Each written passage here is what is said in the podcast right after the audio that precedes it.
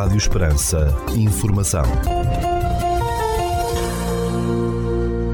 Seja bem-vindo ao primeiro bloco informativo do dia nos 97.5 FM.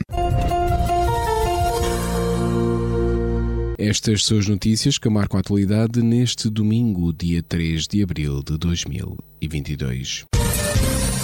Está de regresso um dos mais emblemáticos eventos com a organização da Câmara Municipal de Portel. Depois de um largo período de interregno por força da situação pandémica, estão de volta aos grandes eventos que a autarquia de Portel promove anualmente.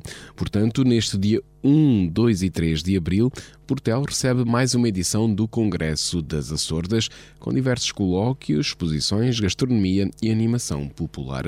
O 14º Congresso das Açordas acontece assim de 1 a 3 de abril e o município de Portel convida todos a vir provar as nossas sordas. Neste domingo, dia 3 de abril, às 13 horas, haverá espetáculo com os Donas Efinha, Estrelas do Sul e Grupo Cruzeiro. Venha assim até Portel provar as nossas açordas e fica a saber que o Congresso das Açordas tem entrada gratuita. O Centro de Saúde de Portel ganhou uma resposta mais rápida às carências, com benefícios para os utentes e profissionais, desde que a Câmara Municipal assumiu as competências na área da saúde há pouco mais de um ano. Esta proximidade com a Câmara é o que nos permite ter uma resposta bem mais rápida aos problemas, à altura das necessidades dos utentes, afirmou a agência Lusa o médico Nuno Páscoa, coordenador da Unidade de Saúde Familiar de Portel. Também declarações à agência Lusa, o presidente do município, o socialista José Manuel Grilo, disse que os problemas logísticos dos serviços de saúde, que antes eram difíceis de solucionar, passaram a ter uma resolução mais célere. O autarca de Portal realça que a autarquia sempre defendeu a descentralização, já antes os serviços de saúde recorriam à Câmara para pequenos trabalhos, como um problema com uma lâmpada, e evitavam ir à Administração Regional de Saúde. A Câmara de Portel foi o primeiro município do país a assinar o protocolo com o Governo para a descentralização de competências na área da saúde no dia 28 de dezembro de 2020, o qual entrou em vigor quatro dias depois. Segundo o autarca de Portel, desde então, o município passou a ser responsável pelos edifícios, veículos, equipamentos não médicos e pessoal operacional do Centro de Saúde de Portel, onde funciona esta unidade de saúde familiar. A relação de proximidade entre a unidade de saúde familiar e a autarquia é destacada pelo coordenador deste serviço, Dr. Nuno Páscoa, que considera que os serviços de saúde têm contado com o apoio total e necessário para o seu funcionamento e estrutura. As maiores diferenças são mesmo nesta proximidade e facilidade, as quais permitem, com brevidade e rapidez, a compra de instrumentos e materiais que não tinham ou que tinham mais desatualizados. Como exemplo, o médico indica que foi pedido e aprovado pela Câmara um equipamento que permite a monitorização de doentes o que torna importante, pois Portel está a 40 km dos hospitais de referência, seja o de Évora, seja de Beja. Também o presidente do município de Portel assume que as coisas têm corrido bem, apesar do dinheiro transferido do Estado para o município ser sempre pouco, o que obriga a autarquia a ter que contribuir com uma parte do seu orçamento. Recebemos cerca de 150 mil euros por tudo, mas gastamos sempre mais e há coisas que não se contabilizam, como os custos relacionados com o serviço prestado pelos trabalhadores municipais nos edifícios da saúde, assinala o autarca. Duas viaturas para a deslocação de profissionais às extensões de saúde e serviço domiciliar foram adquiridos pelo município de Portel, que decidiu comparticipar essa compra, já que o custo dos veículos ficava aquém do orçamento, indicou como exemplo José Manuel Grilo. Não tínhamos orçamento para comprar os veículos, mas foi uma decisão nossa para um melhor serviço à população, sublinhou a autarca.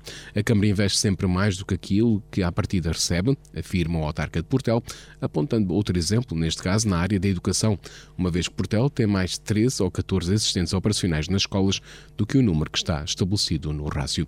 Segundo José Manuel Grilo, a autarquia vai construir uma nova extensão de saúde na freguesia de Monte do Trigo, independentemente de a financiarem, tendo já adquirido um terreno para o projeto, além de planear outras intervenções. A Unidade de Saúde Familiar de Portel concede no Centro de Saúde desta Vila Alentejana e sete extensões de saúde nas freguesias rurais têm cerca de 6.500 utentes. O processo de transferência de competências em mais de 20 áreas da Administração Central para os municípios decorre desde 2019. A transferência definitiva e obrigatória de competências nas áreas da educação, saúde e ação social para os municípios estava prevista a acontecer a partir de 1 de abril deste ano, após vários adiamentos. Em 3 de fevereiro, o Governo aprovou a possibilidade dos municípios requererem a prorrogação até o dia 1 de janeiro de 2023 do prazo para a concretização da transferência de competências na área da ação social, mantendo o dia 1 de abril para a efetivação das competências de educação e saúde. Contudo, várias autarcas afirmam que não estão preparados para desenvolver estas competências, segundo noticiou a agência. Em Portel continua a decorrer entre o dia 21 de março e 23 de abril mais uma edição da Festa com Livros, com um programa recheado de exposições, leituras, concursos, ateliês, comemorações, teatros e muito mais. E de 4 a 23 de abril decorrem, juntos de férias, concurso Jovem Leitor na Biblioteca Municipal de Portel, tendo como público-alvo os jovens. Rádio Esperança, informação, notícias da região. A professora Hermínia Vilar, do Departamento de História da Universidade de Évora, foi eleita reitora desta academia no dia 31 de março para um mandato de quatro anos, anunciou a instituição de educação. Em comunicado, a Universidade de Évora indicou que Hermínia Vilar foi eleita como nova reitora da academia na reunião deliberativa do Conselho Geral, realizada no dia 31 de março no Colégio do Espírito Santo, o principal edifício da Universidade de Évora. Hermínia Vasconcelos Vilar, de 59 anos, é professora associada com agregação do Departamento de História da Universidade de Évora e diretora e investigadora do Centro Interdisciplinar de História, Culturas e Sociedades, o CIDEUS. Contactada pela agência Lusa, a futura reitora da Academia Eborense mostrou-se emocionada com a sua eleição e assinalou o enorme sentido de responsabilidade pelo voto de confiança que lhe foi dado pelo Conselho Geral. Questionada sobre as prioridades para o seu mandato, Hermínia Vilar destacou a definição de um plano de rejuvenescimento do corpo docente e não docente e a consolidação de áreas como a saúde e a agroalimentar. Temos também que pensar no problema do alojamento universitário que afeta os estudantes da Universidade de Évora e preparar candidaturas a vários programas, pois é importante que a Universidade concorra e tenha êxito, acrescentou a reitora agora eleita. O ato eleitoral foi ainda disputado por três outros candidatos: António Candeias, do Departamento de Química e Bioquímica, José Bravenico, do Departamento de Pedagogia e Educação e Paulo Quaresma, de Informática. Doutorada em História Medieval na Universidade de Évora, Hermínia Vilar exerce funções de docente há 32 anos nesta universidade e é membro do Conselho Geral desde 2016, tendo sido o representante docente mais votado. Autora de livros e obras científicas, a futura líder da Academia Eborense foi vice-reitora para o ensino e formação entre 2010 e 2014, integrou vários conselhos científicos da Academia e presidiu ao Conselho do Departamento de História. Hermínia Vilar já integrou júris de provas académicas e de prémios, painéis de avaliação em conselhos editoriais, foi vice-presidente da Sociedade Portuguesa de Estudos Medievais e é membro de outras associações científicas nacionais.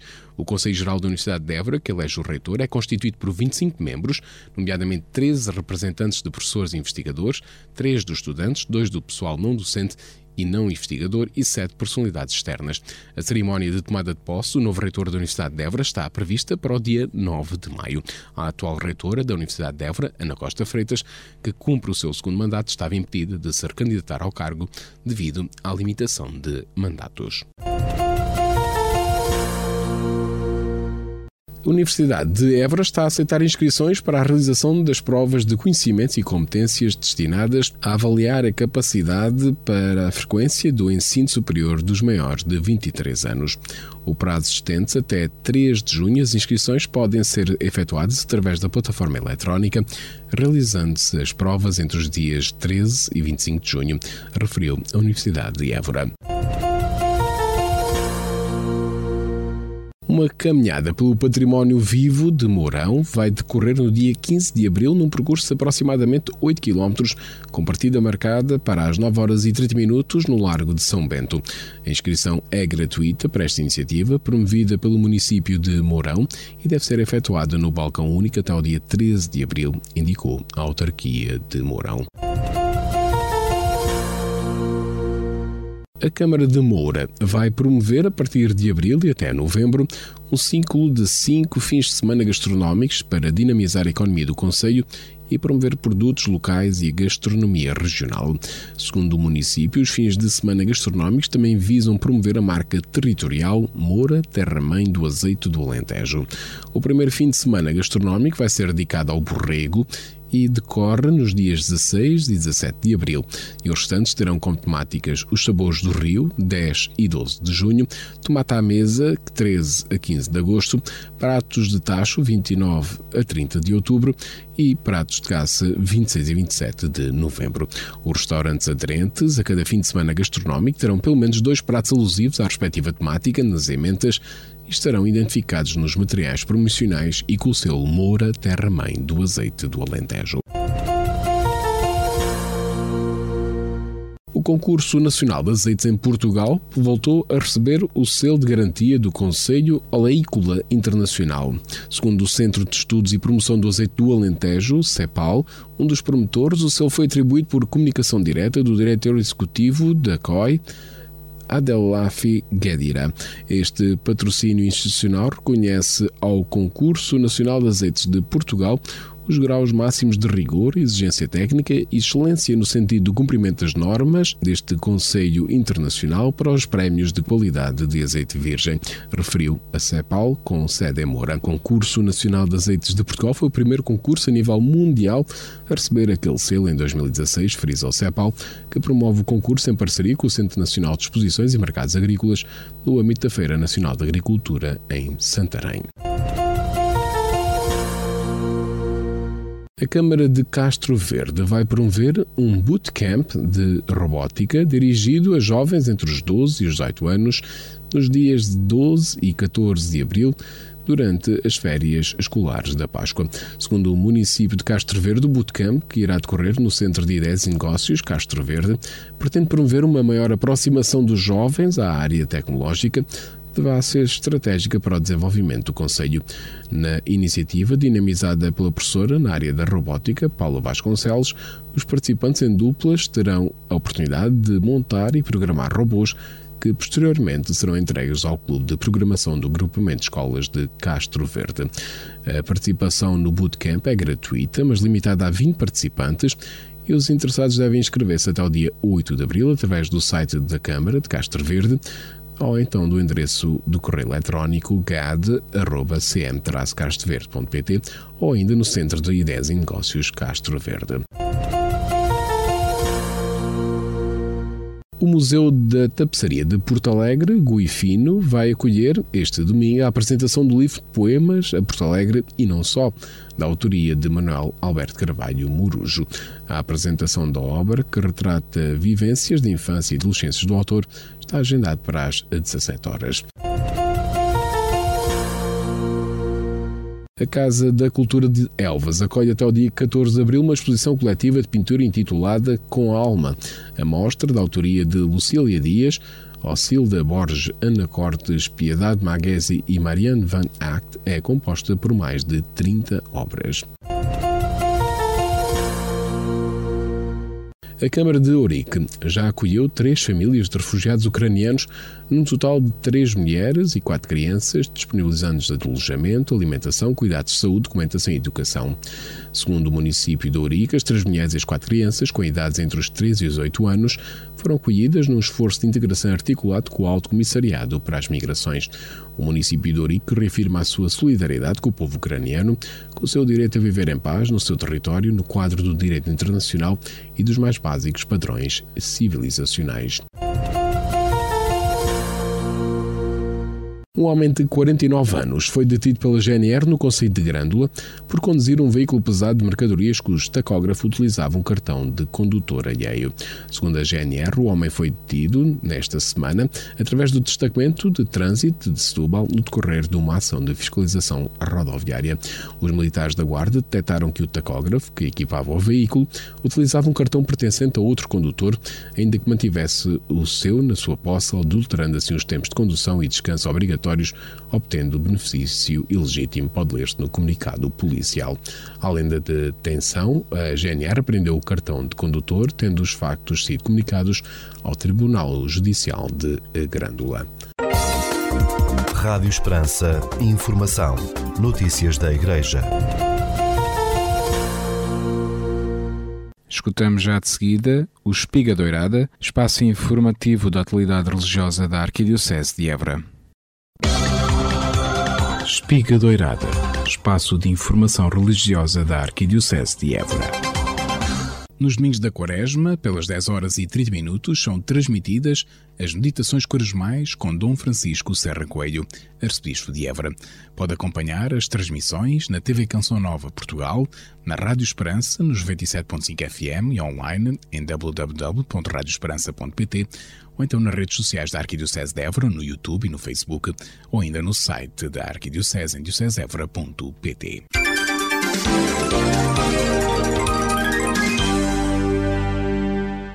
A postulação da causa de beatificação do servo de Deus Dom Manuel Mendes da Conceição Santos apresenta ao público a Via Sacra com Dom Manuel Mendes da Conceição Santos, compilada pela postulação a partir dos apontamentos espirituais dos retiros em que participou desde 1876 a 1954.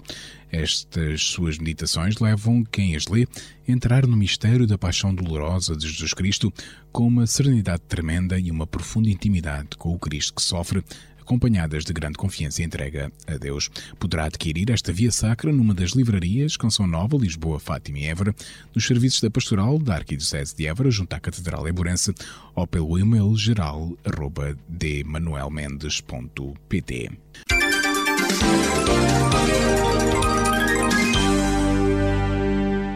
A mesa da Irmandade de Nossa Senhora das Dores de Évora, sediada na Igreja de São Tiago, convida a tomar parte no septenário que se realiza em honra de Nossa Senhora, todos os irmãos e irmãs de Irmandade, bem como toda a população da cidade de Évora. O culto às Sete Dores de Maria é um importante marco no percurso quaresmal que nos levará à Semana Santa e, por conseguinte, à Páscoa do Senhor, refere a mesa administrativa. Portanto, este septenário de Nossa Senhora das Dores realiza-se na Igreja de São Tiago, em Évora, entre os dias 2 e 8 de abril com o seguinte programa. Entre os dias 3 e 6 de abril, às 18 horas, terço e pregação. Já no dia 7 de abril, às 17 horas, celebração penitencial e às 18 horas, terço e pregação. E ainda no dia 8 de abril, o septenário encerra na sexta-feira, às 17 horas, com via sacra e às 18 horas, com terço e pregação.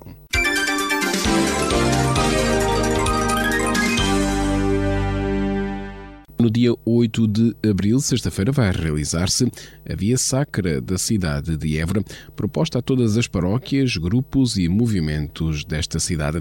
Este ano, as meditações serão preparadas pelas comunidades de vida cristã, CVX, e será presidida pelo arcebispo de Évora, Dom Francisco Serragueio. Esta Via Sacra terá início pelas 21 horas no Jardim de Ana, em Évora, e terminará na Igreja de São Francisco, onde haverá um tempo para confissões.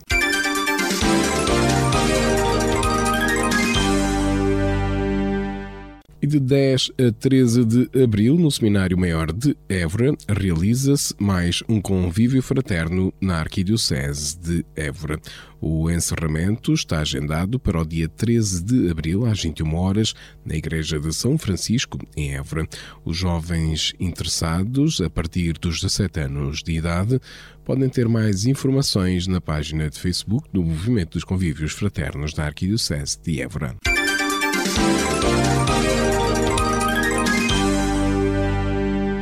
O Secretariado Nacional do Movimento dos de Cristandade apresenta como proposta para a vivência quaresmal o livro Via Sacra de um Aprendiz de Cristão, escrito pelo diretor espiritual nacional, o padre Ricardo Lameira, da Arquidiocese de Évora, inspirado no carisma fundacional dos cursis de cristandade, concedido pelo Espírito Santo aos pioneiros do movimento, dos quais se realça Eduardo Bonin. Com esta Via Sacra, refere Dom Francisco Serra Coelho no prefácio a esta obra, passamos a contar com uma proposta de Via Sacra a partir da experiência de um cursi de cristandade onde de modo carismático nos é oferecido e indicado o caminho do filho pródigo à casa do pai. Segundo o prelado Eborense, os destinatários desta via sacra são todos os que sentem vontade ou saudade de encetar este regresso ou encontro. Esta obra pode ser adquirida no Secretariado Nacional dos Cursis de Cristandade, no Secretariado Diocesano ou ainda em qualquer dos 21 centros de Ultreia espalhados pela vasta Arquidiocese de Évora.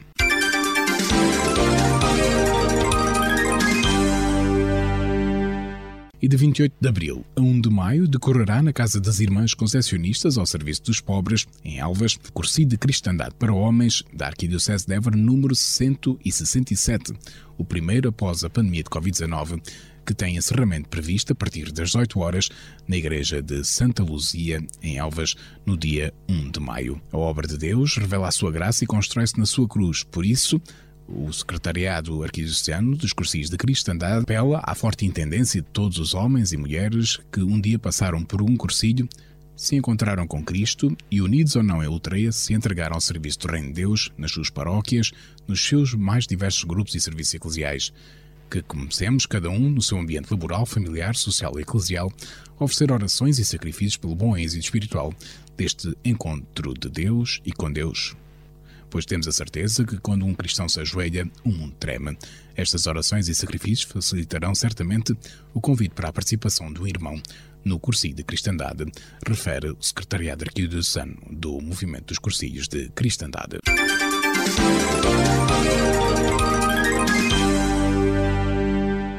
No passado dia 25 de março, pelas 21 horas, o movimento da Mensagem de Fátima de Évora, unida à paróquia de Benavente, promoveu uma vigília de oração pela paz. Foi um momento simples, mas profundo e que tocou o coração dos muitos que saíram de suas casas para juntos responder ao apelo que Nossa Senhora fez em Fátima em 1917. Reze o terço para alcançar a paz no mundo.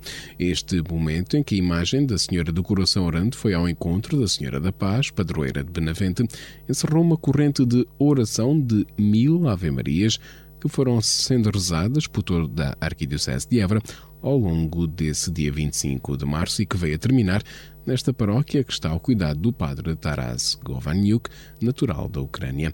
A união com o Santo Padre, no final, foi também rezado o ato de consagração, feito poucas horas antes no Vaticano e em Fátima.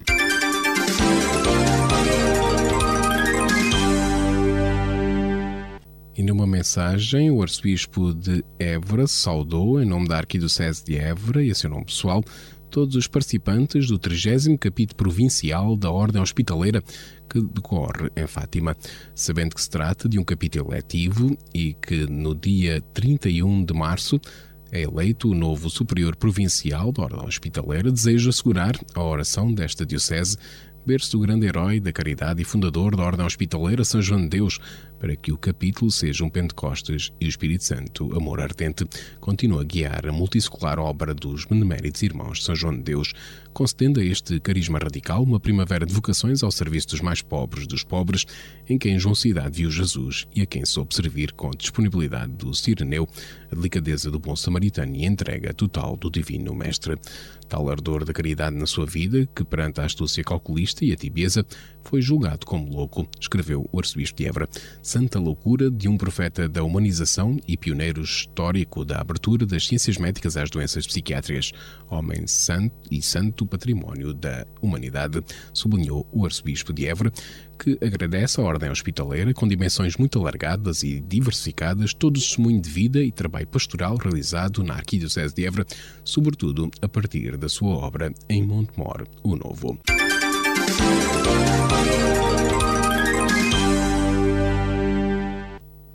O encerramento do ano jubilar da celebração dos 375 anos da proclamação de Nossa Senhora da Conceição como padroeira de Portugal decorreu entre os dias 24 e 27 de março.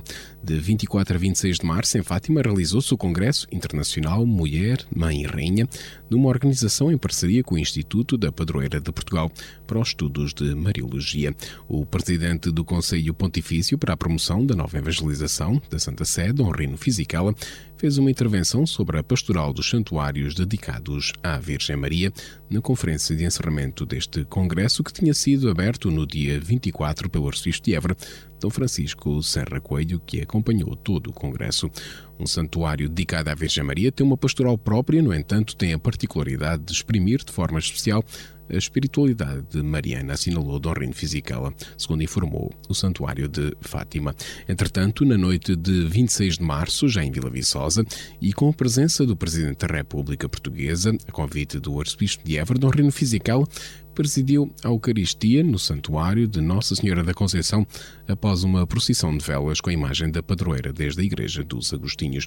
Na manhã do passado domingo, 27 de março, foi celebrada a Eucaristia de encerramento do ano jubilar, presidida por Dom José Ornelas, bispo de Leiria Fátima e presidente da Conferência Episcopal Portuguesa, a convite do arcebispo de Évora. Na missa marcaram presença mais de duas dezenas de bispos das dioceses nacionais. No santuário de Vila Viçosa estiveram ainda autoridades civis e militares, entre elas o Presidente da República, o professor Marcelo Rebelo Sousa. O Papa associou-se à celebração dos 375 anos da proclamação de Nossa Senhora da Conceição como padroeira de Portugal, pedindo que os católicos preservem a sua histórica ligação à figura de Maria, referiu o Papa numa mensagem lida no santuário de Vila Viçosa pelo nuncio apostólico Dom Ivo Scapolo. Porventura não nasceu Portugal em territórios que já então dava pelo nome de Terra de Santa Maria? Pois bem, os filhos da Terra de Santa Maria hão de mostrar que nunca a esquecem e que, se a ela devem em grande parte as glórias do passado, nela confiam para superar vitoriosamente os desafios do presente e do futuro. Portugal, destes novos mundos ao mundo, deverás dar estes mundos a Deus. Nestes dias tristes de guerra sem fim, com um rasto incomensurável de vítimas inocentes, e a negação cruel dos princípios da fraternidade universal, apresentemos-las ao Pai fortes com a intercessão de Maria, garantia personificada da esperança de que a humanidade obterá a completa comunhão com Cristo na glória da ressurreição. Como ha feito no Senhor Jesus, em quem formamos um único corpo, invoco sobre todos, especialmente quantos vivem atribulados por algum mal, a graça e a paz de, de, do céu, em penhor das quais lhes concedo a bênção apostólica. Roma, São João de Latrão, 13 de março de 2022. Francisco. A mensagem começou por sublinhar a celebração de um ano jubilar que se concluiu neste domingo, dia 27 de março, para dar mais vida e reconhecimento ao ato de entrega de Portugal a Nossa Senhora da Conceição, assumido pelo rei Dom João IV, com um gesto altamente significativo, como foi a deposição da coroa real aos pés de Nossa Senhora, no Santuário de Vila Viçosa, a 25 de março de 1646, escreveu o Santo Padre. O Papa pediu a todos os presentes que imitem o gesto de Dom João IV e não voltem a vergar a coroa do próprio reino, mas deixem aos pés de Maria as próprias seguranças. O Papa evocou ainda a crise na Ucrânia e convidou a rezar por intercessão de Maria pela paz e a comunhão entre todos os seres humanos, nestes dias tristes de guerra sem fim, com o rastro incomensurável de vítimas inocentes e a negação cruel dos princípios da fraternidade universal, escreveu o Papa. A mensagem encerrou-se com a bênção apostólica do Papa e foi saudada pelos presentes com uma salva de palmas. A celebração da Eucaristia, que foi transmitida em direto pela RTP e pela Rádio Esperança, foi presidida por Dom José Ornelas, bispo de Leiria Fátima, e presente a Conferência Episcopal Portuguesa a convite do arcebispo de Évora, Dom Francisco Serra Coelho, com a presença de mais de duas dezenas de bispos das dioceses nacionais. No santuário de Vila Viçosa estiveram ainda autoridades civis e militares, entre elas o Presidente da República Portuguesa, Marcelo Rebelo Sousa. Para Dom José Ornelas, esta celebração foi um ato pleno de significado ligado à identidade de Portugal. Irmãs e irmãos,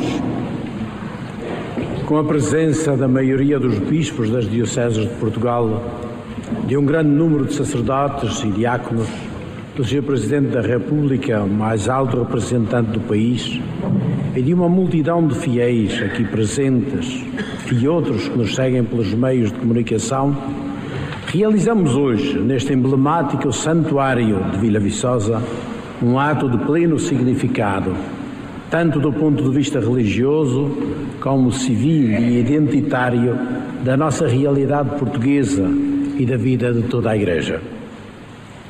De facto, o ato de coroação e proclamação da Imaculada Conceição como padroeira de Portugal insere-se como um marco muito significativo na discussão académica e teológica sobre o significado e o papel de Maria, Mãe de Jesus, no, no projeto salvador de Deus e na vida da Igreja. Mas também, por outro lado, este significativo evento teve lugar num tempo importante para a definição da especificidade e identidade da nação portuguesa, quando se consolidava a sua independência e o seu relacionamento autónomo no contexto das nações, inclusivamente com a vizinha Espanha, permitindo a criação de laços livres, sem submissões e conflitos, que não cessaram de se aprofundar ao longo dos séculos, para bem dos nossos povos até os nossos dias.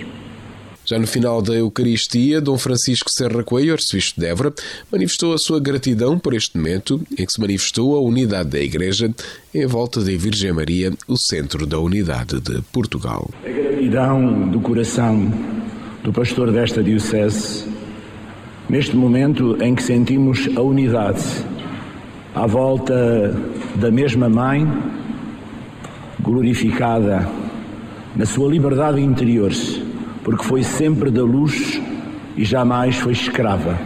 Por isso, Senhora e Rainha, três coroas da mesma Rainha de Portugal, daquela que soube escolher sempre o sim de Deus na beleza, naquilo que é de facto o amor, na expressão do serviço. Portugal, na sua lusofonia espalhada pelo mundo, levou consigo a palavra mãe. E essa palavra mãe é tão doce como Maria, espalhada pelos cantos do mundo. Aí está Nossa Senhora, levada pela nossa cultura. Muito obrigado aos meus irmãos bispos, ao Sr. D. José Ornelas, Presidente da Conferência Episcopal, ao Sr. Cardeal António Marto. Muito obrigado ao Monsenhor Rino Fisichella. Muito obrigado ao meu antecessor, o Arcebispo Emérito de Évora, D. José Alves. Muito obrigado ao Sr. Arcebispo de Braga. Muito obrigado a cada um daqueles que soube tornar-se próximo daquela que é o centro da unidade de Portugal. E por isso nos consagramos de coração e de gratidão. Um obrigado profundo à mensagem do Santo Padre, autógrafa, que a Sua Excelência Reverendíssima, o Senhor Anúncio Apostólico, nos entregou com tanta alegria para nós, indescritível. Senhor Presidente da República, Senhor Chefe do Estado-Maior-General das Forças Armadas, Senhor Presidente da Câmara, digníssimas autoridades, minhas irmãs, meus irmãos, filhos e filhas, muito obrigado, queridos padres, queridos seminaristas, queridos diáconos, e nesta hora, Sua Excelência, o Senhor Presidente da República, quer colocar nas mãos desta centenária e régia confraria o símbolo daquilo que é o seu mérito, uma realidade que podíamos definir como património imaterial da humanidade, com bases históricas credíveis na instituição de Nuno Álvares Pereira, São Nuno de Santa Maria. Aqui queremos dizer ao Sr. Presidente que a sua presença é um estímulo e para nós a certeza de que somos um Portugal. Ao longo do domingo decorreu ainda a exposição Três Coroas, a mesma padroeira, com as coroas de Nossa Senhora da Conceição de Vila Viçosa, Nossa Senhora de Fátima e Nossa Senhora do Sameiro de Braga. No final das comemorações, o Presidente da República condecorou a Régia Confraria de Nossa Senhora da Conceição de Vila Viçosa como membro honorário da Ordem do Mérito, tendo recebido as insígnias o juiz da Confraria, Fernando Pinto. Após a celebração da Eucaristia, no Seminário de São José, em Vila Viçosa, a Direção Regional de Cultura do Alentejo, a Régia Confraria de Nossa Senhora da Conceição de Vila Viçosa, a Arquidiocese de Évora, o município de Vila Viçosa e a Fundação Eugênio de Almeida assinaram um protocolo que pretende estabelecer os termos da parceria com vista à recuperação da Igreja de Nossa Senhora da Conceição de Vila Viçosa.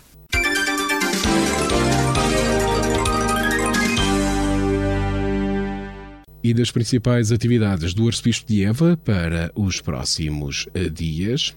No dia 3 de abril, dá início à visita pastoral nas paróquias do Conselho de Avis. O Arcebispo de Évora presidirá as seguintes celebrações dominicais às 11 horas na paróquia de São Lourenço, em Galveias, às 16 horas e 30 minutos na paróquia de São Saturnino, em Valongo, e às 18 horas na paróquia de Santo António de Alcórrego. No dia 5 de abril, pelas 15 horas, o Arcebispo de Évora presida a reunião do Conselho Executivo da Fundação Eugênio de Almeida. E no dia 6 de abril, pelas 11 horas e 30 minutos, o prelado Eburense participa nas comemorações dos 638 anos da Batalha de Atoleiros em Fronteira. Espiga Doirada, espaço de informação religiosa da Arquidiocese de Évora. No dia 27 de março, após a Eucaristia de encerramento dos 375 anos da proclamação de Nossa Senhora como padroeira de Portugal, no seminário de São José, em Vila Viçosa, decorreu a assinatura de um protocolo que pretende estabelecer os termos de parceria com vista à recuperação da Igreja de Nossa Senhora da Conceição de Vila Viçosa. As várias entidades que participaram na celebração deste protocolo foram a Direção Regional de Cultura do Alentejo, a Régia Confraria de Nossa Senhora da Conceição de Vila Viçosa, o município de Vila Viçosa, a Fundação Eugênio de Almeida e a Arquidiocese de Évora. A cerimónia de assinatura foi presidida por Bispo Dom Francisco Serra Coelho. A Rádio Campanário esteve presente e falou com o arcebispo de Évora, Dom Francisco Serra Coelho, que começou por referir que este protocolo é muito importante, acrescentando que o santuário está a mostrar desgaste. Muito importante, sabe? O santuário está a mostrar eh, desgaste, a erosão do tempo há necessidade de fazer obras no santuário, de fazer uma, uma revisão profunda, de o revisitar e isso significa um investimento significativo. Claro que a Igreja tem muito património à sua guarda, mas tem muito pouco de onde venha eh, a liquidez financeira para manter o património. É uma tentativa de fazer eh, a unidade acontecer à volta deste santuário que é um valor nacional, que guarda a imagem da padroeira de Portugal e ver se conseguimos fazer uma candidatura com todos os apoios para fazermos uma uh, visita àquela belíssima igreja e revermos de facto problemas que têm a ver com infiltrações de água, que têm a ver com problemas relacionados com a própria estrutura e é, é muito importante. Vila Viçosa e está agora com um, projeto de património mundial da humanidade. Claro que tem aqui ao lado deste seminário onde nos encontramos o grande eh, Palácio Renascimental. Mas o Palácio Renascimental está em Vila Viçosa. E, e foi muito importante eh, a dinastia Bragantina naquilo que é, de facto, a restauração da, da independência em 1640 Porém, a Senhora da Conceição encontramos-la, olha, eu encontrei-a, por exemplo, em Moçambique, na ilha de Moçambique, é a minha terra onde eu nasci. Encontrei-a numa pequenina capela que está no forte de Maputo, está em Malaca, está em Damão, está em Dio. É, quando nós visitamos, é, é, por exemplo, terras da Índia como Goa, encontramos igrejas dedicadas à Senhora da Conceição. Quando vamos ao Santuário Nacional do Brasil, Nossa Senhora da Aparecida, é a Senhora da Conceição que está lá, na, na, na imagem da Aparecida.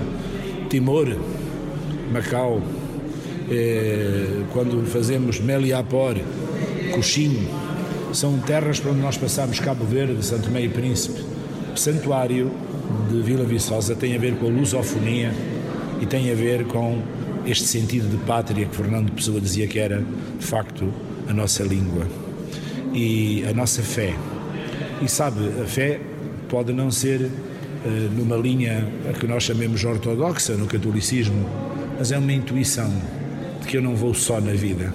Esta consciência que temos mãe ultrapassa as fronteiras da Igreja Católica. É uma, uma dimensão muito profunda de quase, diria, sabor eh, intuitivo e natural de que há para nós alguém que cuida de nós e que não estamos sozinhos. Não somos de facto um globo perdido no universo, cheio de gente, por aí eh, de galáxia em galáxia a andar eh, enfim, num ritmo eh, que nós sabemos que é macrocósmico, não é? Não somos assim um globo cheio de gente perdido. Acreditamos que há um projeto de amor e que há um desígnio e que esse desígnio terminará bem, que não estamos abandonados. E isto é muito importante. É Vila Viçosa, e podíamos dizer que Nossa Senhora da Conceição não é património material, mas é património imaterial da humanidade e valoriza muito a candidatura, eh, enfim, que Vila Viçosa quer apresentar. Acredito que de muitas partes do mundo, Malaca, por exemplo, tem uma pequenina comunidade portuguesa, também já tive a felicidade de visitar e Goa, virão aqui ver a Senhora da Conceição. Tantos anos decénios. Foi o dia da mãe, 8 de dezembro. Isso está inscrito nos nossos corações. Eu celebrei o dia da mãe, 8 de dezembro, e continuo a celebrar. É o dia da mãe natural, para mim e para as pessoas da minha geração. Tudo o resto foi muito forçado, sabe? Porque é mãe das mães, é mãe da minha mãe, que ainda tenho com 86 anos. Por isso, eh, recuperar o Santuário da Senhora da Conceição é importante para Vila Viçosa. Leva a Vila Viçosa muito longe e traz de muito longe a Vila Viçosa. Também aos microfones da Rádio Campanário, o juiz da Régia Confraria Nossa Senhora da Conceição, Fernando Pinto, falou sobre a importância deste protocolo. E é importante também porque uh, foi o culminar de uma semana importante para Vila Viçosa, de vários eventos, e que para esta confraria culminou, como não podia deixar de ser, uh, mais uma graça, foi a assinatura deste protocolo que é, digamos, o, o, o, primeiro passo de um caminho longo que temos pela frente, mas queremos dar estes, os outros passos, queremos continuar a caminhar uh, no restauro e recuperação deste santuário, bem como todos os, seu, os seus bens, todo, toda a riqueza patrimonial que este santuário tem, desde os mantos até à, ao próprio azulejo, todo o interior deste santuário. Vamos começar pela estrutura, vamos começar pelos telhados e pelas fachadas exteriores deste santuário mas queremos chegar a todos. Era essa a minha pergunta. Começa agora um novo desafio, que é, através deste protocolo que foi celebrado, a recuperação do património. Eh, a, a Régia Confraria vai ficar responsável por arranjar, enfim, entidades e, e, e pessoas individuais que queiram eh, participar nesta, nesta recuperação, eh, provavelmente a nível financeiro. O que é que a Régia pensa fazer para conseguir, enfim, arranjar mais apoios?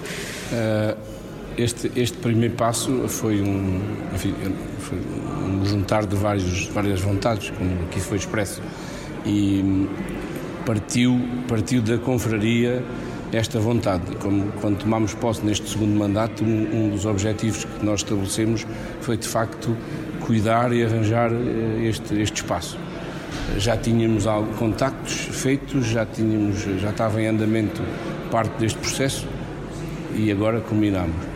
Eh, que outras entidades. Temos quem poderá, já contactado, poderá vir a pertencer a este protocolo, Universidade de Évora, Universidade de Coimbra. Uh, aliás, é na Universidade de Coimbra que, que, iniciou, que se iniciou este primeiro trabalho, que foi o levantamento de toda a estrutura do edifício através do Instituto Pedro Nunes, que é da Universidade de Coimbra.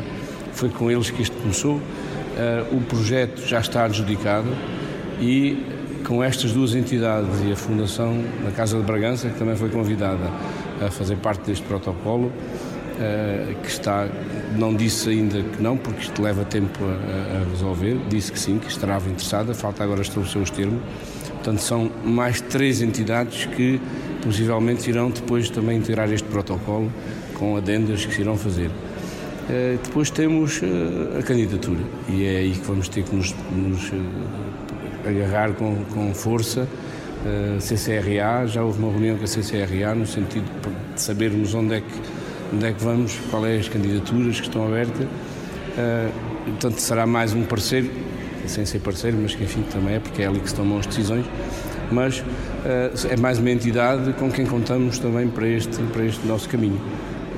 e depois temos também a parte da sociedade civil, os confrades, que estão abertos também a ajudar-nos. Já recebi vários telefonemas de, de, algumas pessoas que enfim, estão dispostos também a dar a sua ajuda. Não, está a ser feito, só quando tivermos o projeto feito é que começaremos a ter ideia de valores. Há dois projetos, o projeto da estrutura e é o projeto de conservação e restauro do interior eh, que será a seguir. Portanto, mas está, só depois disso é que temos valores. Por seu turno, a reportagem da Rádio Campanário, Inácio Esperança, presidente da Câmara Municipal de Vila Viçosa, falou do estado do património do Conceito, destacando a importância deste protocolo. Também, quando chegamos, eh, verificamos aquilo que todos verificam: temos um património monumental, mas está numa, numa, numa, numa monumental degradação. Uh, não tanto o santuário, mas outros estão mesmo centelhados, com telhados caídos, com infiltrações, com graves problemas. Estamos a fazer um esforço enorme para fazer o levantamento de todas as patologias dos edifícios, com fichas técnicas para os edifícios, e o santuário é um deles. Portanto, já temos uma ficha técnica do edifício, a Régia uh, fez, temos fichas técnicas da Senhora da Lapa, temos do, São João, uh, de Santo António, da Esperança, e vamos, no fundo, tentar aqui uma estratégia de a médio e longo prazo fazer os investimentos necessários para recuperar este património. Contamos, obviamente, com o apoio inexcedível da Arquidiocese de Évora e dos reais proprietários dos imóveis, que são as confrarias, as fábricas eh, da igreja, as fábricas paroquiais e a Arquidiocese em última análise. E como parceiro, a Direção Regional de Cultura, queremos que, de facto, aquilo que foi aqui hoje feito para o santuário possa ser também uh, realizado para os outros imóveis que em Vila Viçosa também carecem de intervenção. De ressaltar também a parceria com alguns empresários locais que de alguma forma nos vão também ajudar a recuperar algum desse património. Traduz aí alguma expressão. Se nós queremos ser património da humanidade e se queremos mostrar ao mundo esta terra, temos que a mostrar em condições. Não vamos mostrar uh, um património degradado, um património mal cuidado Portanto, ou pelo menos eh, mostrar essa preocupação a quem vem. Porque existe aqui a preocupação de, obviamente, não vamos conseguir fazer tudo num ano, nem em dois, nem em três, mas se for dado o pontapé de saída e os passos certos, certamente aqueles que virão depois eh, terão, terão obviamente, todo, toda a honra e todo o gosto em continuar um trabalho que foi iniciado e que terá bases sustentáveis como nós queremos. Por fim, Ana Paula Amendoeira, diretora regional de Cultura do Alentejo, disse aos microfones da Rádio Campanário que felizmente conseguiu-se encontrar aqui uma parceria para levarmos a cabo este processo processo de recuperação do Santuário de Nossa Senhora da Conceição de Vila Viçosa. Felizmente eh, conseguiu-se encontrar aqui uma, uma parceria e uma colaboração entre várias entidades eh, para levarmos a cabo este processo de, de recuperação e de restauro do santuário, que é, como sabemos, um, um monumento muito importante e que está com problemas de conservação já antigos também e que, por várias razões, eh, não houve ainda possibilidade de se fazer intervenção e a Régia Confraria um, também a desenvolver já uma série de iniciativas e de diligências no sentido de se fazer o diagnóstico dos problemas que o santuário tem e, portanto, agora chegamos a esta, a esta fase de colaboração, o que nos dá muita alegria da nossa parte da Direção Regional de Cultura do Alentejo em poder colaborar uh, com a Arquidiocese, com o município, com a, a Regia Confraria, a Fundação Eugênio de Almeida, a paróquia e sobretudo a nível técnico, eh, mas também financeiramente. Nós ainda estamos, estamos todos ainda a avaliar, fazer a avaliação de diagnóstico para depois fazer de facto uma, uma estratégia de, de intervenção. O Santuário Solar da Padroeira, como é conhecido, é de facto um ícone não só em Vila Viçosa, mas em todo o mundo eh, e acaba por ser também recuperando, através desta união de esforços, uma mais-valia quer para a cultura do Alentejo, quer para o turismo. Uh, sim, sem, sem, dúvida, é uma. Sim, simbolicamente, mas também como património construído, é, uma, é um símbolo um, cultural, patrimonial, uh, religioso, espiritual, também, também naturalmente para, para, para o Alentejo, para Portugal e também para o mundo, devido de facto à, à, à consagração do reino, no ato também muito político do, do, do, do, rei, do rei de Portugal na altura e que de alguma forma uh, uh, contribuiu para uma, um reconhecimento da nossa independência. E essa consagração do reino foi também um ato político do rei Dom João IV, isso para nós uh, de facto é um marco importantíssimo na nossa história e também ligado ao, ao culto mariano, naturalmente, que, que, que, Portugal depois também tem uma influência muito grande um, num determinado culto mariano que foi também com, por via das trocas culturais dos descobrimentos. Escutamos agora a rúbrica da Fundação AIS Ajuda a Igreja que Sofre sobre realidades dos cristãos perseguidos no mundo. 5 minutos com a AIS, a Igreja Perseguida no Mundo. Jornalista Paulo Aido. A guerra na Ucrânia começou na madrugada de 24 de fevereiro. Na semana passada, quando se assinalou o primeiro mês de combates, o primeiro mês da invasão, precisamente na véspera da consagração da Rússia e da Ucrânia ao coração imaculado de Maria, o arcebispo Sviatoslav Shevchuk, primaz da Igreja Greco-Católica Ucraniana, enviava uma mensagem dramática sobre a situação na cidade de Mariupol, uma cidade mártir ele pede as nossas orações por todos os que enfrentam na terra ucraniana o horror da guerra, mas pede muito especialmente que olhemos para essa cidade de nome Maria, que praticamente já sucumbiu à artilharia cega e brutal das tropas russas. É preciso olhar para Mariupol e ver. É preciso escutar os lamentos dos que ainda lá se encontram, encurralados, numa situação dramática.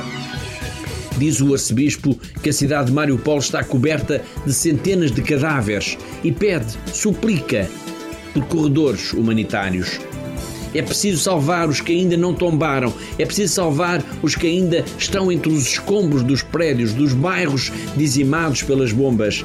É preciso criar corredores humanitários.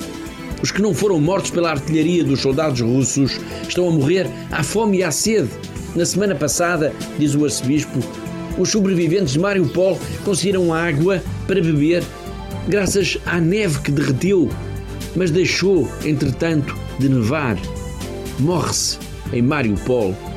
Esta é uma cidade heroica e moribunda. Mariupol está num destroço.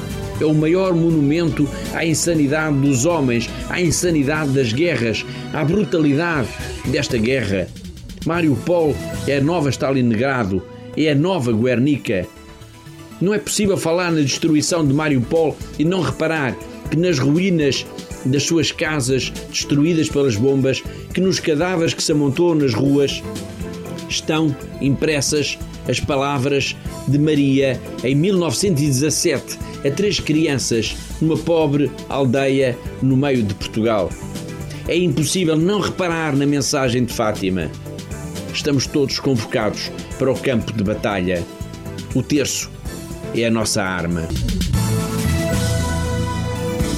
Cinco minutos com a AIS, a Igreja Perseguida no Mundo. Escutamos a rúbrica da Fundação AIS Ajuda a Igreja que Sofre, coordenada pelo jornalista Paulo Aido.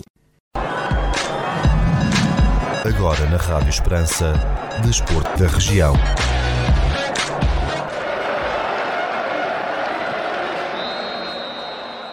A Câmara de Vidigueira está a promover treinos de handball destinados a crianças dos 7 aos 10 anos para dinamizar a atividade regular da mobilidade junto dos mais novos e diversificar a oferta desportiva à população do Conselho. Segundo o município, os treinos apoiados e apadrinhados por um grupo formado por ex-atletas de handball decorrem no pavilhão de desportos de Vidigueira às terças e quintas-feiras, das 16h15 às 17 horas e 30 minutos. Numa primeira fase, os treinos destinam-se a crianças daquelas idades, mas o município de Vidigueira admitiu a possibilidade de serem alargados no futuro a outras faixas etárias e a novos escalões. Os treinos decorrem no âmbito de um protocolo assinado entre o município e outras entidades e que prevê a realização de um plano de desenvolvimento e de ações para promover a prática da modalidade no Conselho. Ainda na página desportiva para este fim de semana, na área do futebol, no Campeonato de Portugal, manutenção Série F, disputa-se a segunda jornada com os seguintes encontros. Serpa recebe o União de Montemor e o Juventude de Évora recebe o Barreirense. Recorde-se que o Juventude de Évora lidera esta fase de manutenção com 3 pontos. União de Montemor está em terceiro lugar com 1 ponto. Na Associação de Futebol de Évora, na divisão de Elite, neste fim de semana disputa-se a 25ª jornada com os seguintes encontros. Cabrela, Grupo Esportivo Portel, Canaviais Arraiolenses, Fazendas do Cortiço Oriolenses, Atlético de Reguengos, Estrela de Vendas Novas, Monte Trigo Escoralense, Redondense Associação Lusitana Évora 1911 e Alcaçuvense Sporting Viana. Recorde que esta divisão de elite é liderada pela Associação Lusitana Évora 1911 com 62 pontos, mais um do que o Atlético de Renhengos que surge em segundo lugar. O grupo desportivo de Portel está em oitavo lugar com 26 pontos. O Monte do Trigo está em décimo lugar com 26 pontos. O Oriolense está em décimo quinto com 8 pontos. Na divisão de honra da Associação de Futebol de Évora, neste fim de semana disputa-se a 23ª jornada com os seguintes encontros. Arcoense Tourega, Morense Bencatelense, Santana do Campo União de Montemor B, Borbense Aguiar, o Calipulense Valenças, Cortiçadas de lá recebe o Vera Cruz. Esta divisão da honra é liderada pelo Arcoense com 55 pontos, seguido pelo Bencatelense com 53 pontos. O Santana do Campo está em oitavo lugar com 23 pontos, o Vera Cruz está em décimo segundo e antepenúltimo lugar com 16 pontos. Em último lugar aparece o Pedrense com 4 pontos.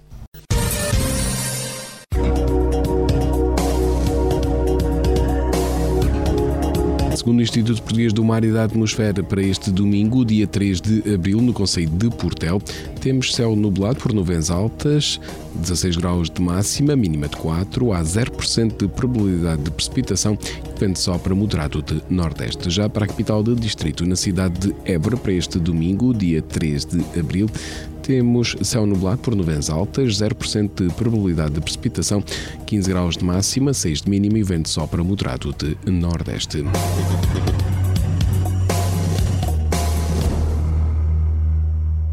Este bloco informativo fica por aqui. Mais informação nos 97.5 FM às 18 horas. Boa tarde. Rádio Esperança. Informação.